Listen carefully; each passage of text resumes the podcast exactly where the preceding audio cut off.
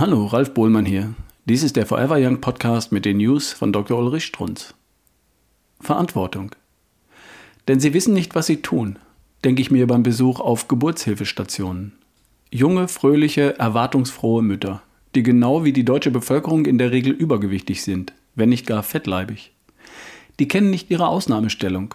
Die wissen nicht, was sie tun, wissen nichts um Epigenetik, wissen nicht, dass ihre Körperform das Leben der Kinder bestimmt, ein für allemal, negativ bestimmt. Wir wissen, dass sich bei starkem Übergewicht der schwangeren Frau das Risiko des Kindes erhöht. Das Risiko an einer der verbreiteten entzündlichen Alterskrankheiten wie etwa Parkinson, Alzheimer, Diabetes Typ 2, Herzinfarkt oder Schlaganfall zu erkranken.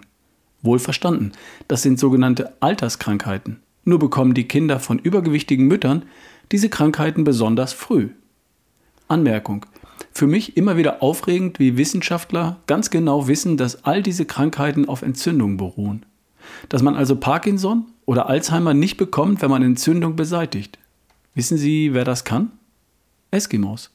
Die essen Omega-3, höchst wirksam gegen Entzündung, und essen keine Kohlenhydrate. Hauptgrund für Entzündungen im Blut. Wissenschaftlern ist das längst bekannt. Deutschen Universitäten Fehlanzeige. Aktuell überprüft.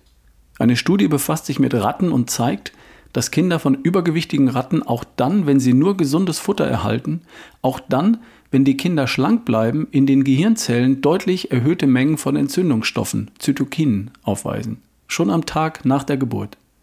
Jetzt kommt's. Daran ändert sich bis ins Erwachsenenalter nichts. Zitat. Weiß die junge Mutter das? Weiß sie um ihre Verantwortung? Die DGE rät übrigens deshalb übergewichtigen Frauen, die schwanger werden möchten, abzunehmen und rät, während der Schwangerschaft nicht viel mehr als 6 Kilogramm zuzunehmen. Wie das geht, hat die DGE in 10 Leitsätzen abgedruckt. Finden Sie kommentiert in Die neue Diät. Ein Reitschlag ist reichlich Kohlenhydrate. Unglaublich. Also genau der Stoff, der Entzündung im Blut macht. Kann ein staatliches Institut eigentlich zur Verantwortung gezogen werden? Das waren die News von Dr. Ulrich Strunz, vorgelesen von Ralf Bohlmann hier im Forever Young Podcast. Bis zum nächsten Mal.